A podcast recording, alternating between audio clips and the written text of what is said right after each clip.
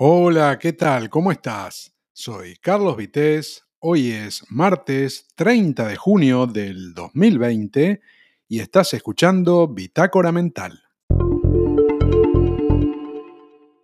Bien, como siempre, empezamos con acontecimientos en un día como hoy, 30 de junio, y arrancamos en el año 1851 en la ciudad de Valparaíso, Chile, donde se funda el primer cuerpo de bomberos, a raíz de lo cual actualmente se celebra el Día Nacional del Bombero Voluntario. Pasamos ahora a Estados Unidos al año 1882, más precisamente a la, ciudad de Washington, donde Charles J. Guiteau, escritor y abogado estadounidense, resulta que es ahorcado a los 40 años como pena por haber asesinado el día 2 de julio de 1881 a James Garfield, que era el presidente de los Estados Unidos. Le disparó en una estación de tren y este hecho se origina porque este señor Guiteau, Guiteau se escribe, supongo que se, se pronunciará así, había trabajado en la campaña presidencial de, de quien fuera luego presidente, ¿no? Eh, Garfield. Y este señor Guito se sentía merecedor de una recompensa que lo convirtiese, por ejemplo, en cónsul, ¿no? Y bueno, esto fue rechazado desde el, gobierno de, los Estados Unidos y tuvo el desenlace eh, que acabo de comentar. Y esto nos muestra que los problemas en, campañas políticas y todas esas movidas no son de, ahora, ¿no? Eh, no sé si, si vos habrás participado en alguna, pero eh, yo me acuerdo de un amigo que participó en una campaña que trabajó mucho y nunca me voy a olvidar que me decía, me venían a buscar todos los días para acá, para allá, y cuando terminó la campaña, nunca más me llamaron, nunca más nada, ¿no? Y claro, una gente, una persona normal, por ahí le pasa como él, dice, yo de los políticos no quiero saber nunca más nada, pero otros, como esta persona que estamos hablando, eh, Charles J. Guiteau, se lo tomó muy mal y terminó asesinando al presidente de los Estados Unidos. Pero bueno, vamos a cambiar. Nos vamos unos añitos más adelante, nos vamos a 1898, a Filipinas, donde una patrulla de soldados españoles al mando de Saturnino Martín Cerezo cae en una emboscada ante filipinos insurrectos y comienza un sitio en la iglesia de un pueblo que se llama o se llamaba Valer, con B larga Valer, y mm, ese sitio se prolonga durante 337 días. Eso es un hecho muy conocido, se han hecho películas, incluso creo que hay un episodio, si no me equivoco, del Ministerio del Tiempo, de la serie española, que trata sobre esto. Eh, podés investigar si te interesa. Y entonces esos soldados españoles se conocen como los últimos de Filipinas. Eh, te digo, un hecho conocido y hay películas y series, o sea que si querés buscarlo y, y podés conseguir más información. Nos vamos ahora a 1905, momento en que Albert Einstein publica cuatro investigaciones de gran valor científico y entre ellas la teoría de la relatividad, otro hecho importante, 30 de junio del año 1905. Ahora nos vamos a Alemania en 1934, un día como hoy, 30 de junio obviamente, en que mm, don Adolfo Hitler ordena la purga, mm, vamos a decirlo claro, el asesinato de los principales dirigentes de la, mm, a ver cómo pronuncio esto, Sturmabteilung, eh, una organización voluntaria del tipo milicia que estaba vinculada al partido nazi y que había eh, colaborado eh, con Hitler para su ascenso, ¿no? Eh, la matanza tuvo lugar en la noche del 30 de junio y la madrugada del 1 de julio de ese año 1934, un episodio que se conoce como la Noche de los Cuchillos Largos. Avanzamos, estamos en 1953, también un día 30 de junio, y en la ciudad de Flint, Chicago, la empresa Chevrolet produce el primer coche eh, Corvette toda una referencia a este modelo, este coche, dentro de la industria americana. Así que 30 de junio del 53, eh, el primer Corvette que no sé si existirá posiblemente en algún museo. Seguimos, 1966 en Estados Unidos se funda la Organización Nacional para Mujeres, el grupo feminista más grande de ese país.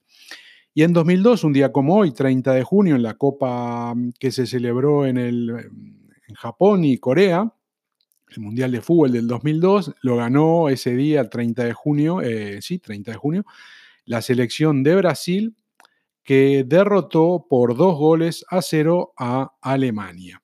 Y después cambiamos totalmente de registro, nos vamos al año 2005, aquí en España, momento en que el Congreso de los Diputados aprueba definitivamente la ley que autoriza el matrimonio civil entre personas del mismo sexo, eh, un hecho muy importante, año 2005, y también ocurrió en Alemania un 30 de junio, pero del 2017, en la ciudad de Berlín, donde la Cámara Baja aprueba la ley de matrimonio entre personas del mismo sexo. Con esto terminamos los acontecimientos y nos vamos a nacimientos. Y tenemos en 1936 a Tony Musante, actor y guionista estadounidense, fallecido en el 2013. Capaz que si tenés unos cuantos añitos te suena. Eh, este actor participó en muchas películas y series de televisión, sobre todo en los años 60 y 70. Y yo, por ejemplo, lo recuerdo em, por la serie Toma, eh, que es de, de, mediados de los 70, el 73 y el 74, donde Musante hacía el papel del detective mm, Dave Toma. Y esta serie fue predecesora de otra que se llamó Vareta, esa de repente te suena más, quizá haya sido un poco más conocida, que iba a ser la continuación de, Toma. Pero finalmente el proyecto, eh, digamos, cambió y mm, se puso otro personaje principal para esta serie, que mm, era, digamos, el personaje se llamaba Tony Vareta y fue, mm, el papel fue hecho por Robert Blake.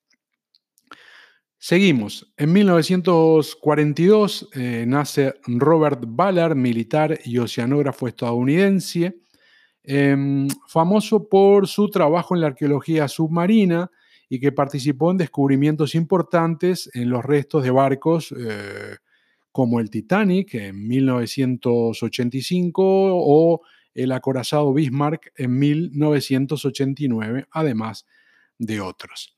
Nos vamos a 1943, también un 30 de junio, cuando nace em, Florence Ballard, también el mismo apellido que Robert, eh, pero en este caso una cantante estadounidense de la banda The Supremes, em, que posiblemente te suene y sabrás que em, también estuvo allí, en, compartió Florence Ballard, compartió escenario con Diana Ross, que fue quizá la más conocida de este grupo de Supremes antes de lanzarse en solitario.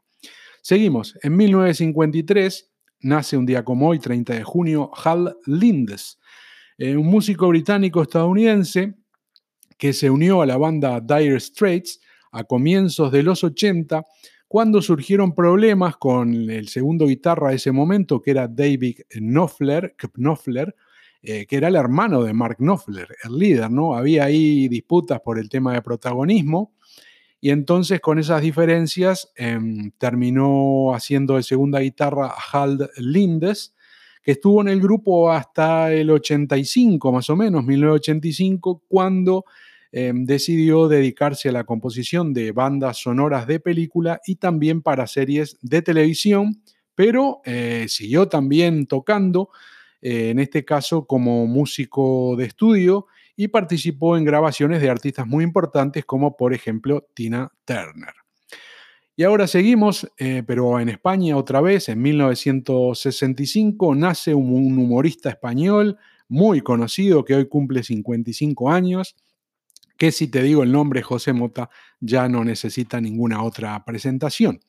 Y un día como hoy, 30 de junio del año 1966, nace alguien también conocido en, el mundo del boxeo. Estamos hablando de Mike Tyson, que hoy cumple 54 años, el boxeador estadounidense, que fue dos veces ganador del título mundial de los pesos pesados y también fue el más joven de la historia en conseguirlo. Eso fue el 22 de noviembre del año 86, cuando solo tenía 20 años, 4 meses y 22 días, que consigue el, el título mundial de pesos pesados. Bueno, Mike Tyson eh, siempre llevó una vida media complicada, media agitada, ¿no? Y eso lo llevó a tener problemas, em, tuvo una denuncia por violación y bueno, fue a la cárcel, estuvo ahí unos años y después por buena conducta salió y volvió al boxeo. Y en 1996 em, volvió a conquistar otra vez el título eh, de los pesos pesados, pero más tarde, bueno, claro, evidentemente iban pasando los años, iba poniendo más veterano el hombre, ¿no? Y lo perdió mm, frente a Evander Holyfield. Pero Holyfield le dio una revancha, una pelea de revancha que se llevó a cabo en el año 1997. Y esto, si a mí la verdad el boxeo no es una cosa que me gustara mucho, pero algunas peleas veía, ¿no? Hace unos cuantos años veía peleas. Y en el 97 me acuerdo de, un hecho que es lo que te voy a comentar ahora, que seguramente, mucha gente eh, del boxeo lo recuerda, que es aquel hecho en el que mm, yo lo vi en directo por la televisión, la pelea, ¿eh? Que resulta que estaban ahí em, Tyson con Holyfield y de repente Tyson eh, se le acerca, ¿no? Medio que lo abraza y le muerde una oreja y le secciona una parte de la oreja, se le veía la sangre brotar, ¿no? Y ese hecho, bueno, eh, fue lamentable, ¿no? Realmente fue lamentable. Y Tyson fue descalificado y también además sancionado por un año. Pero eso, bueno, no le impidió que volviera a pelear y este, e intentara eh, reconquistar el título con 35 años ante Lennox Lewis, pero no, no lo pudo conseguir. En definitiva, que Tyson hizo unas 56 peleas, de las que ganó 50, y estaba mirando un poco los, los, detalles, ¿no? Porque me acuerdo que este tipo era, era tremendo, sobre todo en, los primeros cinco años de carrera. Eh, de las 50 peleas que te digo que, ganó em, por nocaut, em, creo que fueron todas por nocaut. no sé si una o algo técnico, pero el tipo este, me acuerdo que la gente pagaba la entrada que valían, no sé, muchísimos dólares, claro, no iban a ver solo esta pelea, iban a ver otras en preliminar y esta era la de fondo, digamos, ¿no? La última. Pero las peleas de Tyson no duraban nada. Eh, cuando las pasaban por tele, que solo transmitían la de Tyson, no, no querían transmitir las anteriores, la pelea no duraba nada. De las 50 que ganó, mm, la mitad, casi la mitad las ganó en el primer, en el primer round, en el primer asalto y muchas otras las ganaba en el segundo o en el tercero. O sea que las peleas de Tyson eran tremendas porque no duraban nada. Se subía y antes de los cuatro minutos ya el rival había, ya estaba en la lona. Bueno, con todo esto ganó mucho dinero, ¿no? Le entraron más de 300 millones de dólares por las peleas que hizo a nivel profesional. Y mm, bueno, a pesar de, esa cantidad tan importante, por el año más o menos 2003 se declaró en bancarrota, se había fumado todo ese dinero y por eso estuvo peleando en los años 2004, 2005, o sea, se había retirado, no pudo conquistar el título y siguió peleando porque el Bill Metal llama y había que conseguir algún dinerito. Y ahora estuve leyendo que creo que va a ser alguna pelea de exhibición o algo, pero bueno, no sé si será una buena idea. Eh, la verdad que mm, los años pasan y con 54 años no creo que, que sea una buena imagen eh, volver y, claro, si es alguna exhibición menor de, un round y eso no pasa nada, pero donde quiera intentar algo más, mm, no, no, va a ser, no va a ser nada, nada lindo. Así que bueno, como decíamos entonces, Mike Tyson hoy cumple 54 años, nació un 30 de junio de 1966. Y seguimos gente que cumple años hoy, Leonardo Baraglia, actor argentino, también conocido en España por la cantidad de películas, coproducciones que se hacen. Otro que cumple años hoy es Ralph Schumacher, hermano menor de, de Michael Schumacher. Eh, y la verdad mm, que mm, un mal momento tuvo para, para entrar en Fórmula 1 Ralph porque el hermano se llevó todo, ¿no? A pesar de eso, eh, estuvo 10 años corriendo en Fórmula 1 para los equipos Jordan, Williams y Toyota. Y bueno, corrió 182, tomó la partida en 182 grandes premios y tuvo 6 victorias, ¿eh? que ganar en Fórmula 1 no es nada fácil. ¿eh? Y estuvo en 27 podios y consiguió 6 mm, poles y 8 vueltas rápidas, que, que no es menor, porque en Fórmula 1 no es nada, pero nada fácil. Y por último, terminamos con los que no, eh, cumplen años hoy, un 30 de junio. Y tenemos a Michael Phelps, que cumple 35, nadador estadounidense. y un deportista excepcional, ¿no? Porque, eh, digamos, en, los Juegos Olímpicos es el que más medallas ha conseguido en todos los tiempos, en total de 28. Se retiró, bueno, dijo que se iba a retirar en 2002 y siguió en 2016, se llevó otro montón de medallas. Suponemos que ahora sí, ya con 35 años no va a volver a competir a nivel olímpico. Y como decía, se llevó 28 medallas en su carrera em, como nadador olímpico y también tiene el récord de que 23 de esas, de esas 28, 23 son de oro. Impresionante, ¿eh?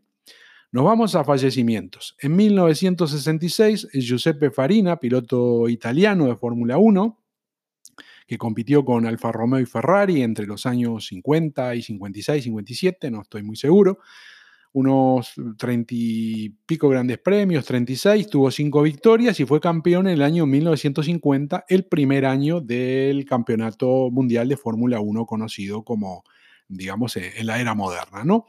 Y bueno, falleció a los 59 años, pero a pesar de que en aquella época era muy fácil perder la vida en una carrera Fórmula 1, las medidas de seguridad no eran lo que son ahora, eh, no, falleció con 59 años, pero no fue en una carrera de Fórmula 1. Fue en el año 1966 cuando iba a haber una carrera de Fórmula 1. Tuvo un accidente de coche, eh, perdió el control. Él iba a ver el Gran Premio de Francia que se disputaba en Reims. Y bueno, perdió el control del coche, el vehículo patinó y se dio contra un poste. Y bueno, ahí mm, perdió la vida de forma instantánea. Así que, bueno, eh, un hecho eh, luctuoso dentro de la cantidad de gente que ha estado en la Fórmula 1 y, ha perdido la vida, pero como decíamos, a pesar de, haber corrido en una época muy, pero muy, pero muy complicada para ese deporte, un deporte de alto riesgo, eh, hay que decir que, mm, bueno, que él tuvo, tuvo accidentes y tuvo alguna quemadura y todo, pero bueno, como decíamos, no falleció en la pista. Seguimos. nos vamos a un 30 de junio del año 2003. Eh, momento en que fallece Sam Phillips, que había nacido en 1923. ¿Y quién fue eh, Sam Phillips? Bueno, era un músico y productor musical, el fundador del sello discográfico Sun Records, que fue el descubridor de artistas como B.B. King o Howlin' Wolf, y que inicialmente se dedicaba al blues y rhythm and blues, pero después eh, fue cambiando y un día apareció un tal Elvis Presley, que en julio de 1964, eh, combinando otros estilos, em, hizo lo que, era, lo que se llamó el rockabilly y grabó con Sun Records, con Sam Phillips, eh, cinco singles. Y bueno, si te digo Elvis Presley, ya sabes que eso fue un bombazo ¿no? en aquel momento. Al punto de que un tiempo después, al otro año, eh, Sam Phillips vendió el contrato de Elvis Presley en 1955, como decía, y también vendió los derechos de esos cinco discos que había grabado con él. Se los vendió a RCA, que evidentemente habrá ganado un buen dinerito, ¿no? Pero a pesar de que Sun perdió a, digamos, a este artista, que en aquel momento era impresionante, Elvis Presley, em, no, no fue el final del, sello. ¿eh? El sello continuó y tuvo a otros artistas que le dieron eh, muy buen nivel como Carl de Perkins, eh, Johnny Cash, Max Self o Jerry Lewis. Y bueno, sí, después, unos, después de unos años, mm, Sun Records llegó al fin, pero eso fue por el año 1968, después de haber lanzado eh, más de 226 discos simples y además de 71 bajo otra marca que tenía mm, Philips y mm, y otra, digamos, que también estaba relacionada. Así que un montón de discos. Y bueno, Sam Phillips, fallecido el 30 de junio del 2003, un grande de, la música como músico y productor. Y con esto terminamos eh, los hechos, las personalidades, todo lo relacionado con un día como hoy, 30 de junio del 2020, lo ocurrido en otros años. Bueno, y ahora vamos con otras noticias del momento, otras cositas. Eh, se está hablando de que los 52.000 ERTES podrían convertirse en ERES. Hay un poco de miedo con todo eso, de que puedan haber despidos masivos, a pesar de que ya están empezando a haber, si no se ayuda a las, a las empresas. Y bueno, se confirmó, esto no es ninguna novedad, una caída histórica por, culpa del COVID, eh, una caída histórica, decía, del, del PIB, que en marzo se desplomó un 5,2 y que es la mayor caída eh, registrada. Eh, lo anterior, lo peor que había pasado fue en el año 2009, en el primer trimestre, con el tema de la crisis, recordarás, la última crisis, gran crisis, que había bajado solo un 2,6 y ahora estamos en un 5,2, o sea que estamos en el doble, malamente, como se dice por acá. Y después tenemos otra, otra noticia eh, complicadita también para el mundo del espectáculo, triste, pero bueno, parece que se va de alguna forma a solucionarán, es que el Circo du Soleil, el Circo del Sol, se declara en quiebra, todo también ocasionado por esto del, coronavirus, ¿no? Y presenta un, un plan a ver cómo lo, pueden solucionar.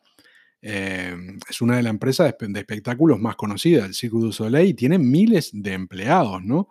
Y bueno, como decía, se declaró en quiebra eh, ayer lunes y los principales este, inversores de la compañía y, están con, el apoyo de, la provincia de, Quebec, eh, presentaron un plan de reestructuración y están trabajando para ver cómo ajustan eh, las cuestiones y ojalá pronto pueda esto normalizarse y, seguir funcionando y que no afecte al, funcionamiento de, toda esta gente que son miles de trabajadores, artistas de primer nivel y que, bueno, en algún momento lo, quizá los hayas visto por televisión o incluso presencialmente. Yo los estuve viendo en Barcelona y realmente valen la pena, son, son geniales. Estaba mirando algunas noticias, ¿no? Y la verdad que hay cosas que, son increíbles, ¿no? Resulta que en una tienda de, de Sara en Pontevedra, una, mujer, eh, de una persona unos 30 años, eh, comentan, mm, tenía intención de comprar una ropa, ¿no? Y bueno, agarró seis prendas y iba hacia mm, el probador, ¿no? Y resulta que una dependiente, una dependienta, le dice que no puede llevar seis, este, seis prendas, que el máximo parece que son cuatro. Y a esta mujer no le gustó nada, se lo tomó mal y, le dijo de todo, ¿no? Y, la, empujó ahí, hubo intercambio de, de, palabras.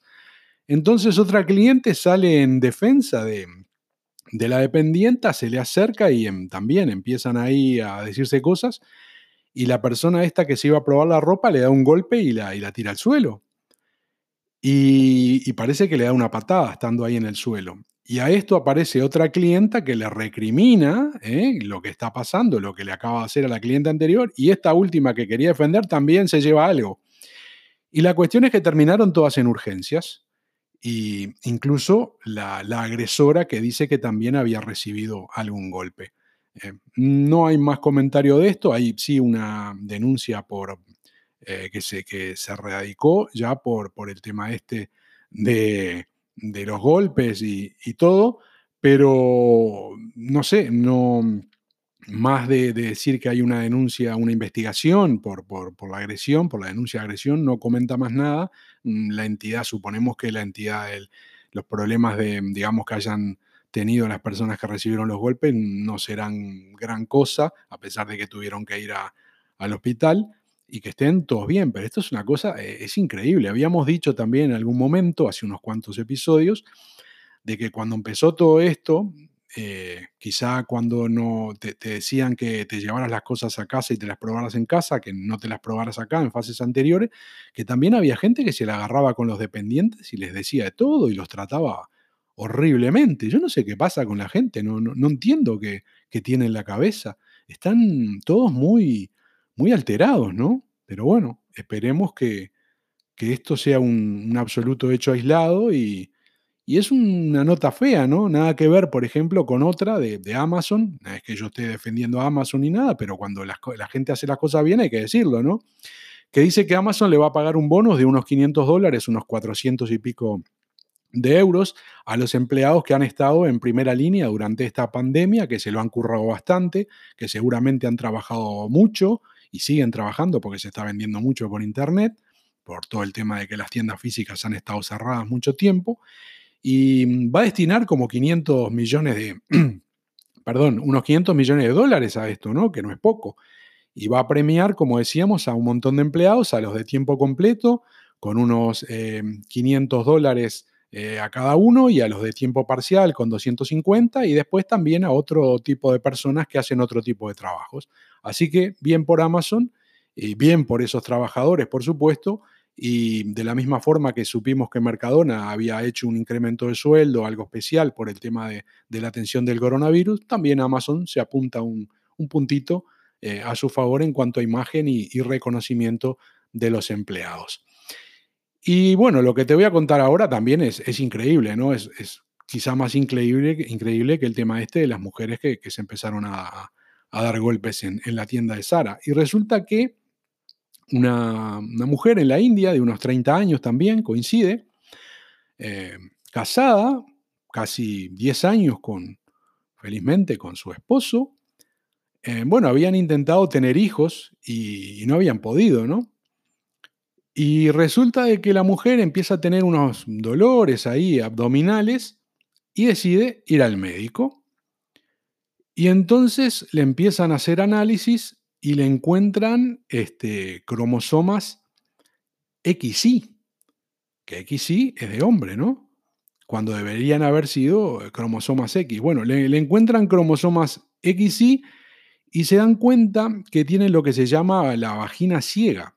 Es decir, esta mujer no, no tiene útero, no tiene ovarios y no menstruaba. O sea, no había tenido nunca una menstruación y tiene lo que se llama el síndrome de insensibilidad a los andrógenos. Pero la cuestión es que, eh, a pesar de, esto, eh, era una, la, persona esta, la mujer, siempre fue una mujer y se sintió una mujer, porque, digamos, eh, hasta la voz es voz de mujer y físicamente y todo es mujer, pero resulta que Em, el tema este, el síndrome de insensibilidad a los andrógenos, obedece a un problema en el que en realidad la persona es hombre, pero tiene todo el aspecto de mujer.